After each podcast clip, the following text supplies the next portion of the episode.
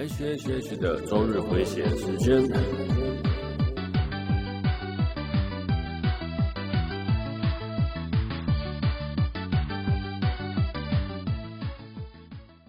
嗨，各位朋友，大家好，我是 H 哈，欢迎来到 H H H 的周日回血中哈，EP 一百集哈。你一定会想说哈啊，为什么开头是台湾狗语哈？啊，原本哦，我想说一百集来个 special 的，啊，这个想说录个台语特辑好了，来做个纪念啊。结果哎呀，想说不要来搞自己了，这个有点像什么啊，那种一百英尺辛苦哈，卖不要来搞自己了哈啊，所以想说录 那这个那那那个台湾国语开场哦，special 一点了，好了，好，不要闹了，不要闹了哦。好，那这周六呢，跟朋友去吃了火锅。那那是个火锅名店啊，就是雅香哦，西门町哦。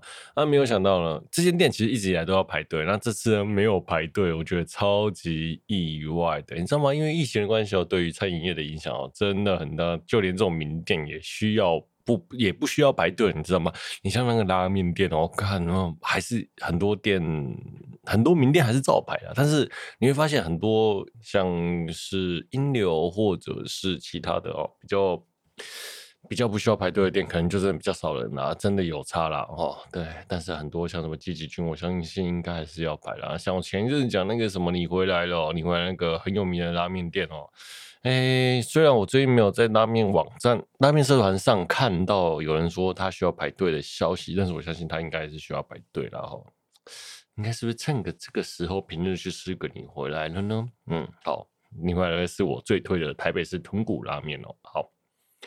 呃，好，话题回到雅香，雅香是一个石头火锅嘛，然后在西门町，那每次基本上都要排队啦。如果你不是什么十一点去吃，或者是什么四点啊去吃那种非离峰的时时间去吃哦，基本上都是需要排。我大概一年会去吃个四次啦，哈。对，然后其实我很少没有看，很少没有看到他们不用排队的。那可知道，他们这一次呢？的生意真的有惨淡到了哦。那我下午呢就跟朋友在那边吃饭，然后吃完饭呢跑去打篮球，然后就跟朋友聊一些干话。然后虽然哎，朋友打篮球的朋友跟吃饭的朋友不同人了哦，但是就是跟你跟一些朋友在聊干话，无论哦那种讲话多没逻辑多白的时候，对方都会觉得好笑。我觉得这是还蛮好蛮有趣的，哈哈，真的是嗯频率接近吧。好，那我周六已经是笑了一整天了哦。那说到这个，我上周啊，不是说我有个球友确诊嘛？哦，后来我才发现，我另外一个球友也确诊了。那这两个人都是大学生哦。对，结果呢，跟我们打球的那些大学生中了两个啊，我们这些中年阿伯都没中。哎，真的是哦，超意外的。哎，到底是发生什么事啊？结果这种年纪轻的朋友，小朋友就被传染了。哦好了，最有趣的，我跟我觉得那个。通知台湾那个什么社交距离通知 APP 也没通知，这个让我超级讶异的。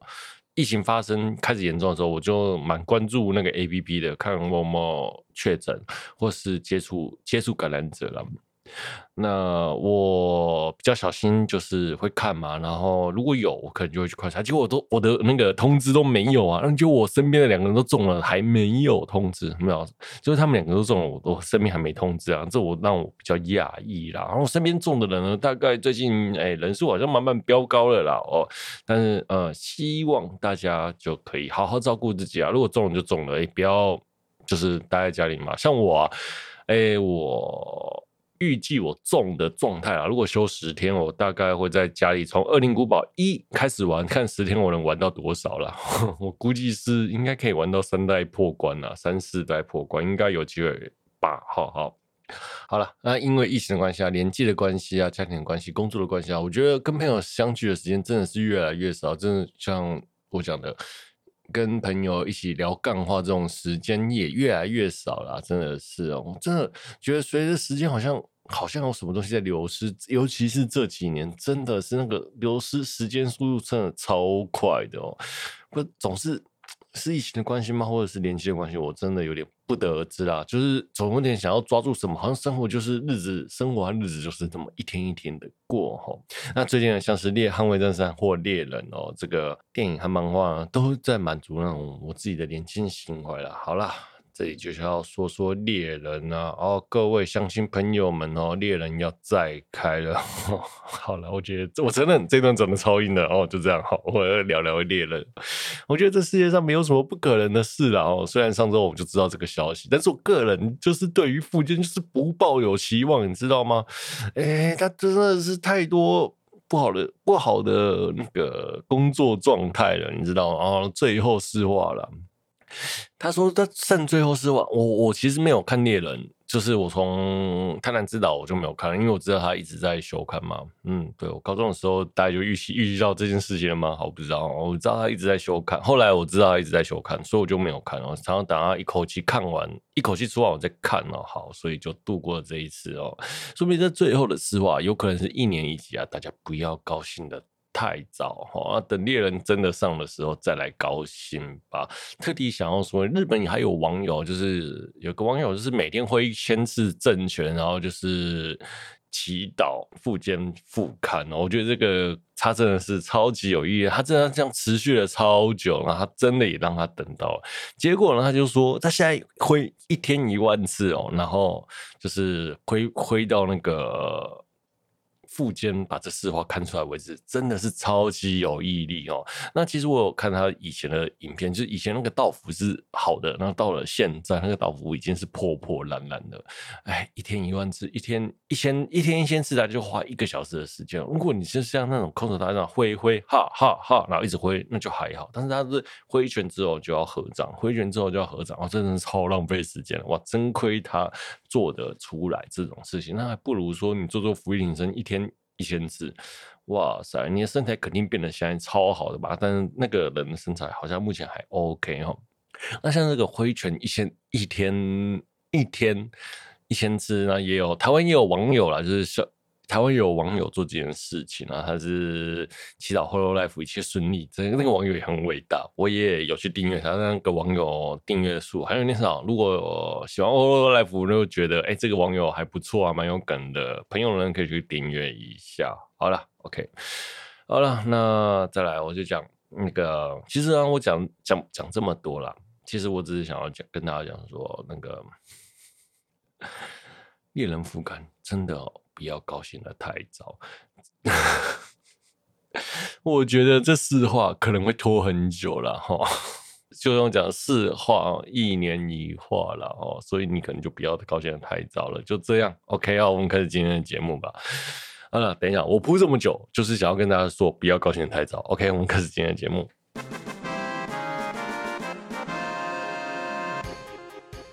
啊，这是一个死宅一边喝酒一边打包客，先聊戏剧这样的话题练习口聊克服自我逻辑障碍的节目啊。本节目是由不要高兴的太早，等猎人真的上的时候再来一起高兴的我为您放送播出。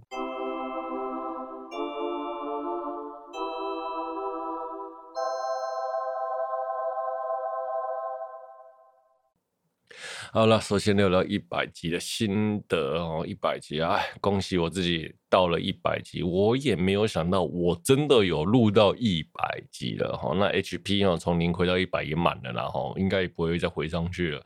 哎，好了，那真的一百集，我个人是觉得，就像我前面讲的，一个人讲话是真的蛮辛苦的。那我又不是一个擅长会讲话的人，那特别又是逻辑很快，又常常跳来跳去。我为了逻辑很快这件事情，就是。我其实一开始有找我的朋友听我的节目，然后请他们跟我讲，回 feedback 给我说哪里录的不好。那大概在前五集的时候，哎，前五集了，我就讲问他们，然后他们其实给我的回应。大同小异，就是讲话不清楚、逻辑不明确或者什么什么之类的这些问题，其实一直一一直而来都在发生的。但是你知道吗？你要去跟你朋友说，哎、可以听一下我的节目，给个 feedback 嘛。然后每次都要花个二十三十分钟。我个人是我不是个很喜欢麻烦别人的人，所以我后来就放弃了这个 feedback 了，就是我就就不喜欢。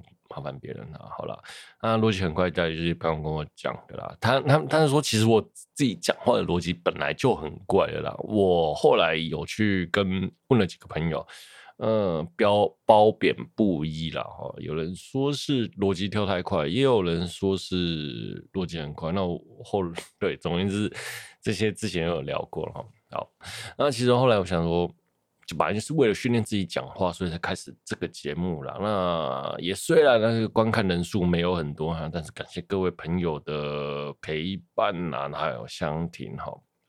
好了，那一直以来一个人录音哦，真的是很讲求流畅啦。当你没有想好你的内容，就在那边，哎、欸，嗯，我想一下，那个，我跟你讲啊，就是啊，哎、等我一下，那个，哎，那那这个啊，好像啊，这种赘词哦，长很多，然后又会常常短拍，让人听得很不舒服啦，啊，所以啊，我就一直很羡慕那种赘词少啊，然后又没有短拍，又很能侃侃而侃谈的人呐，哈。那其实前一阵子我有在思考说，要不要把节目停掉了。那后来我去比对我前面几集啊，就比如说每四集，我可能就会去听一集，挑挑一集出来听啊。大概看了一下，对比现在的集数，我其实默默也进步了不少了哦。但是其实还是真的讲的蛮糟的啦，说实话啦哈。啊，其实我也很感谢我自己，如果没有一开始的持之以恒，那就没有现在的自己了哦。那对我心中讲话流畅的部分有没有达到了？嗯，我是觉得是没有啦，所以我应该是要持续的努力啦。哈，我心中的目标呢，大概就是那个上班不要看的瓜吉哈，A.K.A. 台北市议员邱威杰哈的一半就好了，只要他一半的有趣或者是流畅度就行了。那其实我一直啊有在听很多 Podcast 啊，一直听那一个人啊，其实要聊剧其实是。要有趣很难啊，因为没有人跟你互丢球，那你又要把短时间又要把故事讲解给大家听，然后让他能理解这件事情，然后又要把每个人描述的深刻，要把故事讲的有趣，是很难的事情。那呃，我不认为我现在讲的是有趣的。那其实我一直也在持续思考我自己的方向啦，例如说，我会把一半聊动画，一半聊。动画新闻这样，或是聊一些日常啦，跟大家分享这样子的生活啦，我觉得可能会是比较好的状态啦。那我也还在持续思考方向啦，毕竟，嗯、呃，我的流量其实不是太好啦，毕竟没人听啊，其实是自己讲的不够好，不够吸引人啦。那我也参考了很多人的节目啦，然后去做出这样子的设定，这样，但是，嗯，只就是你一直努力才会有进步啦哦。然后后来我有听到一个节目，就是在讲韩剧的哦。那我觉得她真的蛮厉害的，那是个女生，声音也很好听。那我很喜欢她的声音哦。呃，其实我很讨厌看韩剧，或者是说我蛮排韩的啦。然后，那但是她聊的新戏我都没有看过，但是呢，我也真的听得心津津乐道，就是。津津乐道啦，然后我也身历其中，然后也听到他对节目的感想啊，也喜欢他聊节目，还有聊他生活的感觉。那其实他也是我节目的目标啦，我希望我能跟他一样啦。其实他的节目也默默的鼓励我蛮多的哈。好。啊，像我讲了，原来一个人聊戏剧可以这么好啦，但是听看到他这么好，我自己也会挫折啦。但是我就嗯，更努力就好了。对，就这样啦。反正一切都是只要有努力就会有成果的哦。一个人主持节目最大的难度啊，我觉得是流畅啦。有时候流畅的状态下，你知道吗？就是你一直讲，一直讲，一直讲，你会讲到忘记自己要讲什么，然后就是讲了讲完之后，你已经忘记你上一句讲了什么，这超这超尴尬哈！就算你有大纲啊，然后中间反复的练习了两三次，自己还是忘记自己要说什么了啊，这种事情也常有的。然后大概就是这样啦，我觉得这个是。一个人录节目有点困难的地方，对我而言是这样啦。那所以呢，到了最近二十集啊，我也喜欢把大纲哦打得再更详细一些，然后再加一些逐字稿，让自己讲话还是有个逻辑跟方向啦。对，不然很多时候你真的突然会忘记自己要讲什么，那剩下就是附加加的哈。那其实我在录节目的时候。就是像我讲的那个附加加的时候，突然加上去，又怕节奏不好，又捡不回原本的主题，然后你要去把那个附加加的契合到你后面的讲话的语顺，就很麻烦。你要在聊在轮录节目的时候去思考你要怎么录回去，但是你的你的节目就一直在前进，呃，你的讲话一直在前进，你要把它接回去是一件。要看当下的临场反应啊，所以我一直觉得哦，一个人能侃侃而谈是真的很难的啦。吼，那时候前面讲一下，那个在那些复杂的状况下，你要再把节目剪回去原本的路线，我个人是觉得我听起来是有点不很不顺啊，哈。好，那所以我讲一个人哦，要侃侃而谈是很难，像我前面讲那个瓜吉啊，或者那个节目韩那个韩剧呃那个那位哦小姐，你就这这来这一句啦，靠，对。我，为什么我一开始要想要避开他呢？我也不知道，避开不讲名字好了，讲名字也没差了。我因为我啊有点怕被人家说我在蹭他们呢，哦，那喷蹭他，对不起。但是我是他节目的忠实听众了哦，好，然后所以我就说那个前面剪那个剪辑困难的部分啊，吼很难呐，就是你要把那个语气顺回去，你原本剪剪辑的主题就很困难，特别是一个人的时候，然后。对，你要那个逻辑顺好，所以呢，一个人在直播，然后又要 live 侃侃而谈，我个人是觉得很厉害啦。那我真心崇拜，就是有一个节目叫做《你怎么宅成这样》，那每周五晚上十一点播的哦。那里面的那个艾老大，我不知道他们自己会不会听哦。那像那个艾老大呢，他每次一个人录节目的时候，又可以侃侃而谈，我真的觉得哇，超厉害！我都讲，他都说他没稿，没有写什么稿子，都可以讲那么顺，我真的觉得超厉害的，对。好啊，再来，这样剪辑的部分，好，剪辑的部分，因为我每周都要上架，所以我在我口条不好，所以我在剪辑上会浪费蛮多的时间。那我每周三更新，每周日录音嘛，每周六和日都会都会写稿子哦。那其实我有两天的时间可以剪辑啦。那有时候就是那种节目太难剪，节目太长，大概会剪个两天哦，还会剪到自己睡着，我们就熬夜在那边剪啊，好痛苦，好痛苦啊。好，那准备的部分呢？准备的部分。嗯，像我前面讲的那个稿子部分，那顺稿的部分和打稿的部分，基本上准备的时间大概一个小时，呃，一集大概会花三三个小时在那个稿子上面啊。那大概呢，我会打个四千字上下，录约三十分钟的节目啦。然后后后面我去统计一下，大概三十分钟大概也讲了一万字，然后大概就是这个快一万，诶，不到一万了，五千到八千了，差不多是这样子的数字啊。但随着我自己讲话的那个语气决定那个数字啊，对，就是有些时候最值就是很多哈，好。啊，字数大概就这么多，准备大概就是花这些时间了。好，那在准备之前呢，在打稿之前还要看动画，翻过来讲。为什么要翻过来讲？这稿子怎么写的？哦，那，看动画部分呢？哎，我每周看，所以题材都是够的啦。但是有时候换季的时候，还是会有这种不知道讲什么。就是譬如说，在第十集的时候，每刚好每个都在第十集，那你上上周上一季动画也看的差不多了，所以。你就会当下犹豫，你到底要讲什么嘛？就会这样子啦。那其实我看动画的时候，大概就是一步一步看，然后那我个人会觉得一口气看完，沉浸感会比较好，观影体验比较好。最少我觉得要专心观看，然后放正常速度。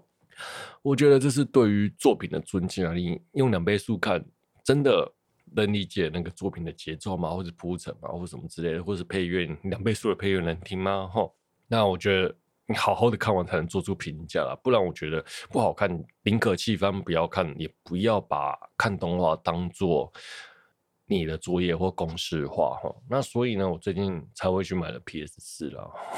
这哎、欸，等下这个后面再讲哦。我去买 PS 四是买 PS 四的原因，是因为我发现我自己看动画越来越公式化了，所以。我得要想个方法转移我的注意，让我觉得看动画又是有趣的。毕竟你做了一百集嘛，哈，你看的动画没有聊的动画基本上也是很多了，哈，有看没有聊的动画了，对，因为没有聊，你根本就没有想法，所以你根本就不会想要聊了，大概是这样。所以看动画的部分，在这两年来的时间中呢，其实那个数量多了很多了，哈，就这样。当时我发现我对于动画这件事有点疲乏，所以我就改去打电动，想要借此平衡一下。OK，好，那再来聊聊那个 BG 动手做，我觉得是最困难的了。有时候我们真的是，哎、像像我礼拜天都会安排自己在家里啦，然后要开始写稿子嘛，大概就是这样子，要准备直播，呃，不，准备录音了哦。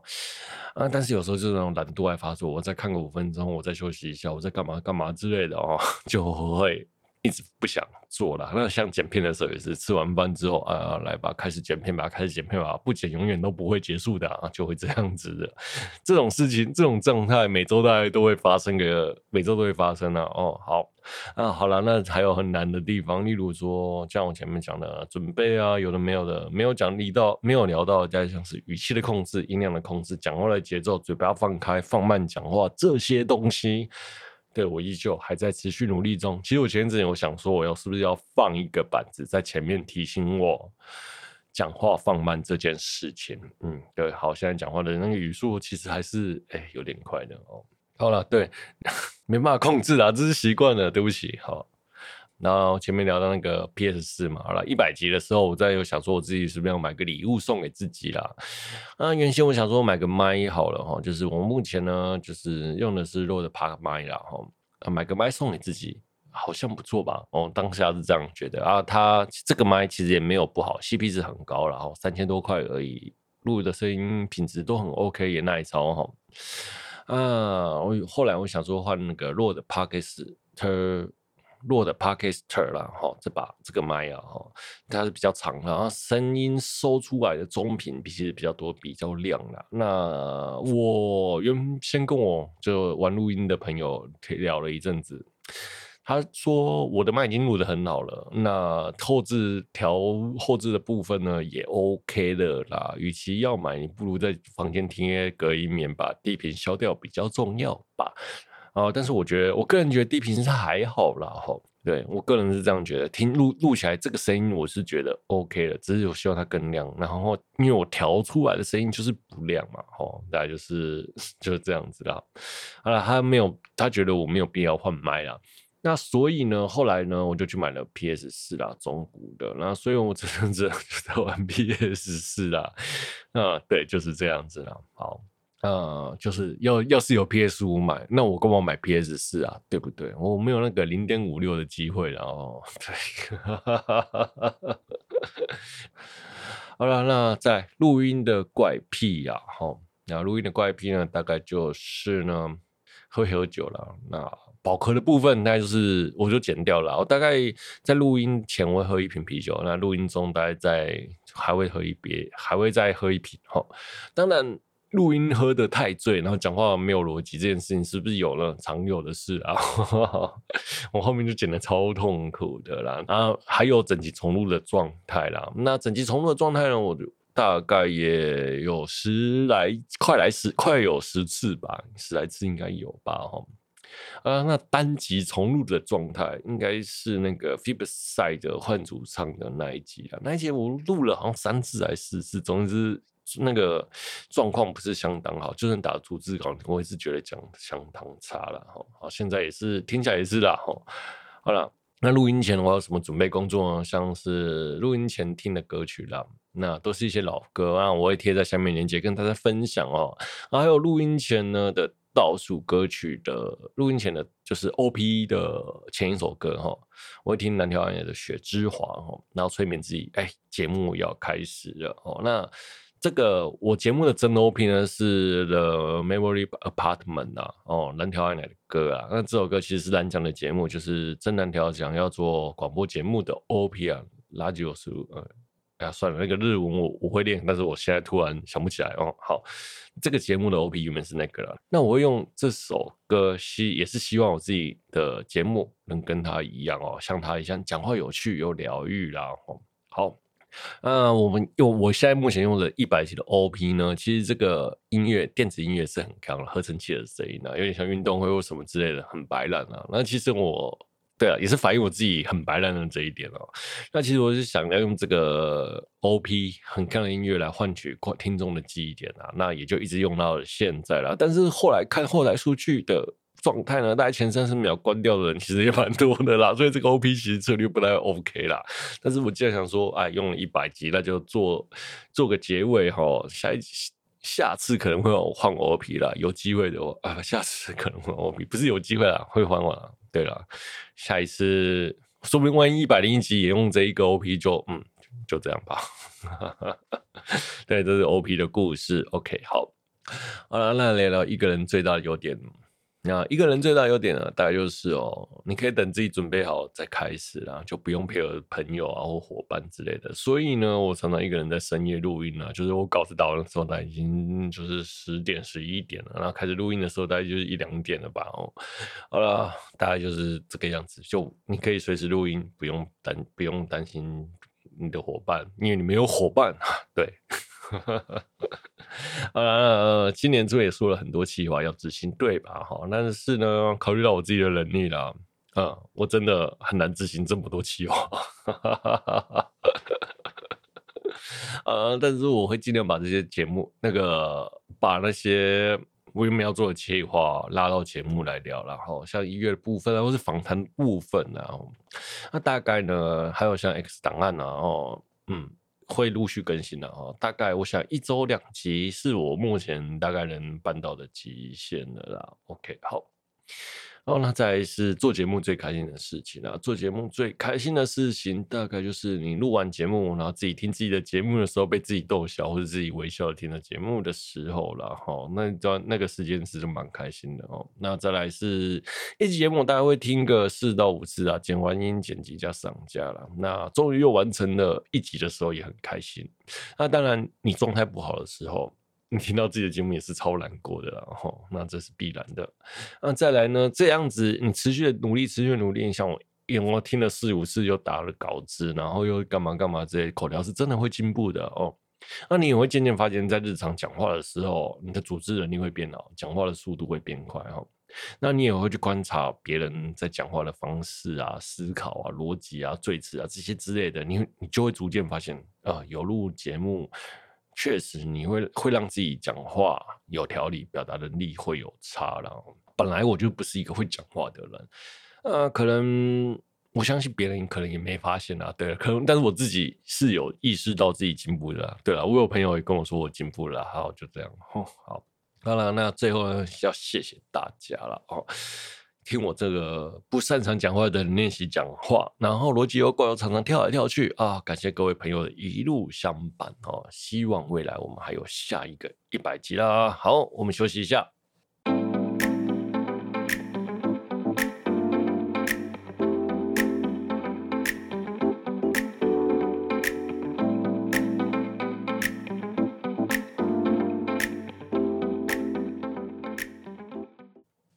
好，接着下来我们聊聊那个最近很红的好大一支枪哦，Top 杠哦，为什么我要翻译成好大一支枪啊？Top 杠呃，最顶尖的枪吧。哦，所以嗯嗯，Fine，算了，没事哦。啊，最近很红，然后也是个话题之作啊，我推荐大家去看，特别真的很好看，推荐大家啦。如果你是个男生哈。那故事是汤姆·克鲁斯啊，就是我们的独行侠哦，被调回美国顶尖的空战学院 Top Gun 去指导后后备哈，去完成了高难度的任务。那故事一开始是由汤姆·克鲁斯演饰演的彼得哈，就是我们独行侠哦，担任美国飞行那个新的飞行飞行器啊，暗星的测试员哦。那由于那个。目前呢，无人飞行载具的发展，暗星呢无法达到它原本预期的十马赫。美国政府呢想要下令关闭这个计划。那原先他在测试的今天呢是要达到九马赫。那我们独行侠知道这个消息，独那个测试人员跟他说，今天要关闭这项项目，因为他们没有达到十目前目标的十马赫哦，然后就是强硬的要关闭啊。那我们的杜新霞就跟他讲说，他要十马赫，我们就给他十马赫啦，强行要试飞。但测试人员不希望这个项目被关掉，就跟他说。你只要十马赫就好，不是十点一，也不是十点二哈，就是十马赫。那熟知独行侠这个观众朋友有看过第一集的朋友，观众朋友就知道了，他肯定是会超爆机器的嘛，这个超级插旗的哈。好了，暗星出发之际呢，将军到了基地要去阻挡这个试飞，那结果飞机飞了出去，从他的头顶飞出去，咻！然后我觉得这段是超赞的哦。好了，那。将军到那个飞航基地哦，下令飞机回头。那个独行侠就装作通讯不好，就是我啊，木到，大概是这种感觉。通讯不好，这段真是超好笑的哈。那最后呢，暗星呢突破了十马赫，那但是在飞行员的本能下，就想要探一探究竟，这台飞机到底能飞多快？那独行侠呢就加速了下去，飞机。速度突破了时马，来到十点一、十点二，但是最后呢，飞机承受不住高温哦，在进太空解体了。那下一幕呢，独行侠生还哦，坐在一个陌生的国家。最后这段也是超爆笑，他跑去店家求援，跟他要了一杯水哦，他还问他说：“这个地方在哪里？”那满是那个烧焦的痕迹。那旁边那个小孩人说：“这里是地球。”以为他是国外星人，这样很好笑。然后。那此举呢，就被惹恼了美国美国的海军啊，原先要是要禁飞他，但他昔日的好友哦，那个太平洋舰队的舰队长冰人哦，袒护下，他被调到了 Top 杠啊，去指导就 Top 杠的学院哦，去指导后辈，去让他们去执行高难度的任务。在这个后辈之中呢，有原先任务中不幸丧生担任他伙伴的。儿子哈，带头的儿子攻击哦。那过了好多年呢，他对伙伴云的事，那其实是不能释怀的。那他也不想让他的好友儿子陷入危机之中啊。那其实我这一段觉得我超理解的，就是你老爸已经跟汤姆·库斯，要不要跟独行侠执行任务死掉了哦。那要是呢，他的儿子也跟着他挂，我觉得独行侠肯定会愧憾终生的。呃，美国呢，这次呢，从召集了美国海军从顶尖学院 Top Gun 毕业的最优秀学员回来哈，那参与这次的任务和训练，感觉又有点像是全明星的概念来间接冲脱这次的任务是个极高难度哈。那这些任务呢，使用没有使用美国的最新战机啦，F 三十五，因为各种限制，速度飞太快，飞太飞太高啊，都会被对方的防空飞防空飞弹给击落了。那只能开较旧的 F 十八，穿越低空飞行，完成高难度的任务。那我个人觉得啊，这段这整个任务和整部戏超像不可能的任务航空版哈。超像，大家就这种感觉哦。好，那独行侠是一个高超的飞行员啊，但是他不是一个会当教官的人，所以呢，在空战的训练中呢，也挫了一下这些年轻年轻飞行员的锐气啦，将士老的辣，然后但是最后的艰困的训练中呢，没有学员能完成完成这个训练，最后只有那个身为教官的独行侠完成。那。他呢，不希望这些年轻的学员有去无回啦，所以自己参自己率队参参与了这次的任务啊。那任务呢，顺利的执行，在撤退的途中哈，不巧了遇到了正在巡航的敌机，展开了空战。那空军那个攻击呢，被飞弹给锁定，独行侠呢为了拯救空袭，掩护掩护了他，然后被击落了。那他跳伞之后呢，被敌方的直升机找到，危机之际呢，攻击掉头击退了直升机，也被对方击落了。那独行侠，最不想要发生的状况就发生了，他急忙找到了攻击，那攻击也平安无事啊，就跳伞降落了。阿良呢在敌军的仓库里面找到一台 F 十四，开着他逃亡逃亡哦。那一路逃亡呢，也击落了敌机，然后最后呢，没有弹药之际，敌军出现万事休矣的时候呢。援军出现了，拯救两人啊！当然了，像我们知道危机之际哦，主角是绝对不会死的啊！主角光环，王道故事就是这个样子啦。好啊，故事就到这里啦。嗯，接下来我们聊聊独行侠的心路历程哦。独行侠呢，从第一集呢是一个自大的飞行员哦。经历了同伴的死亡后成长，克服了恐惧，蜕变成一个优秀的飞行员。男人经历了痛苦，变成男人，好吧？男孩经历了痛苦，变成男人的过程哦。那在第二集的一开始呢，我们发现原先那个独行侠依旧的自傲，升不了官，也不愿意退伍了。那在故事中呢，真的很像老顽固哦。在经历好友冰冷的离开哦，跟自己。的过去和解，选择放下退伍。那其实我觉得这个故事其实有点像是五十到六十岁现在这个族群的人的心态啦。哈，好，那情怀的部分，我个人是觉得跟第一集有很多呼应的地方。哈。嗯，我会去看主要的原因，其实就是独行侠身上穿的飞行夹克。第一集中，他原他原本有一的夹克后面是中华民国国旗哈和日本的国旗哈。那在一九年初的预告片之中，国旗被改掉了，可能因为太过敏感，也怕中国的玻璃心发作，就是有日本国旗或台湾国旗就会被说辱华嘛哈。啊，这部片呢，后来也没有在中国上映，国旗也改回原本的样貌啦。那因为这一点，所以我就想说，让我进电影院看一下，支持一下啦。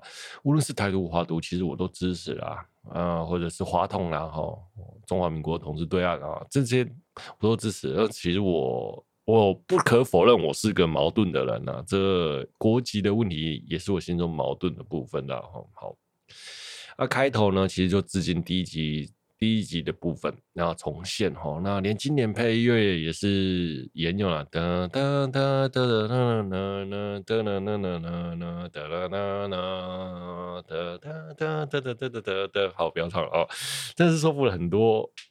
老粉丝啦，那还有很多歌曲啦，哦，捍卫战士经典的歌曲都有一一的在里面出现，我真的觉得，哎，这个情怀真的是超赞哦。呃，就算这部片不是我的年纪或是我的时代播的，但是这些歌啊，我依旧都有听过了哈。就像讲，这部片大概是拍给五六十岁的人看了，这部片出来的时候，大概还在幼稚园呢，哈，还没幼稚园呢，哈，呃，再来。第一集有出现那个卡瓦萨基哦，GP 力九百啊哦，那这一次呢，一电影的一开始，阿汤哥也是骑着它哦，超级怀旧的哦，同一部台机车超赞哦。那后面骑的另外一台是卡瓦萨基的力 H Two 哦，好像是忍者之类忍者系列的哦，我不知道，对中景没有研究啊。好，总言之就是帅哥在在骑车都不用戴安全帽的，所以美国骑车也都不用戴安全帽的嘛，阿汤哥都不用戴安全帽的，真帅哦，好。以前好像就是这个样子诶，他还不可能，我好像也没穿戴过安全帽吧？啊，对啊，戴戴了安全帽也不知道是谁。OK，好了，那虽然呢，我以前都看过了，但是事隔很久，早就忘了剧情。前一阵子我其实再看了一次啊，其实蛮多梗都是需要看了第一集才会有所感触或是好笑啦。例如说，宫崎在酒吧弹琴的部分哦，那其实也是在致敬他爸爸。第一集有做过一样的事情。好了，那那个方积莫。饰演的冰人艾斯出现的时候，跟独行侠对角戏哦，我真的觉得很感动。那现实中的方积莫因为咽喉癌，目前无法说话，那也毅然决然的出演了这一段。然后这一段呢，方积莫没有对白，然后都是对话都是用打字的，但是真的是我觉得很会演戏啦，真的就是眼睛就是不用讲话都是戏，哇，真的太厉害了。特别是独行侠跟冰人。说他爸把把自己的好友送上战场的那一段，然后独行侠快速快哭，那个眼眶在眼眼泪在眼眶打转的感觉，这是我真的觉得啊，汤姆·克鲁斯他真的会演戏啊！以前我都不觉得汤姆·克鲁斯会演戏啊，汤姆·克鲁斯演的就是汤姆·克鲁斯啊！好，那最后呢，那个攻击跟我们的独行侠开始 F 四的那个画面哦，其实也是无疑是一种操弄情感的哈。第一集呢是他和那个汤姆库斯，独行侠跟他的父亲哦开着 F 四四，第二集自然也要来一下了哦。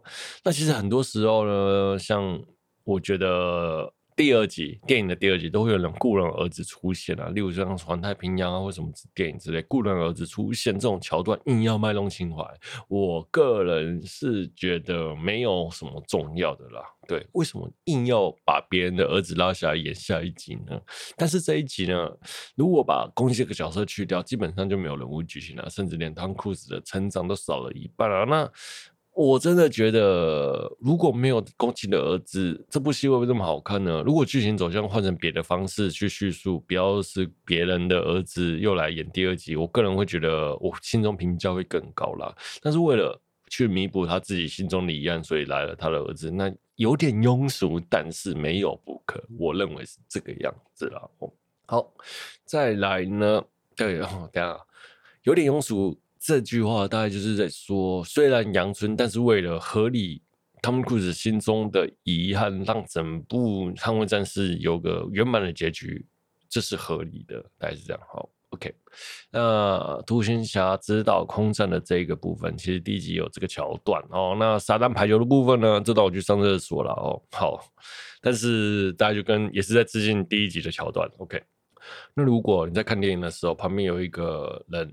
然后很奇怪，哎，你看不懂，然后他又在那边笑，那种迷之笑点的时候，不用怀疑，那他就是看过第一集的人，然后他就这样子。OK，好，啊，再来了空战的部分。我个人是觉得空战的部分哦，一直以来我们都没有看过什么太过真实的空战电影，因为拍摄难度太高了。绝大多数人都是从三 D 戏剧做出来的哦，或者是绿幕哦。那这次的电影中的演出是相当真实的啦，就像我们在水感那 YouTube 上看的那个驾驶员带 GoPro 上去拍摄的状态，那举例的呈现或者是负举例漂浮在空中那个感觉，还有整个画面的速度感，真的是让人瞠目结舌的真实啊，然后让人看了整个就是哇塞。卖喷张啊！好了，那空战硬要说拍的好的啦，或者是不不含捍卫战士拍的好的，就是三 D CG 或什么之类的，我觉得大概是星际大战或是超时空要塞系列啦，这两部是我觉得空战拍的好的啦哦。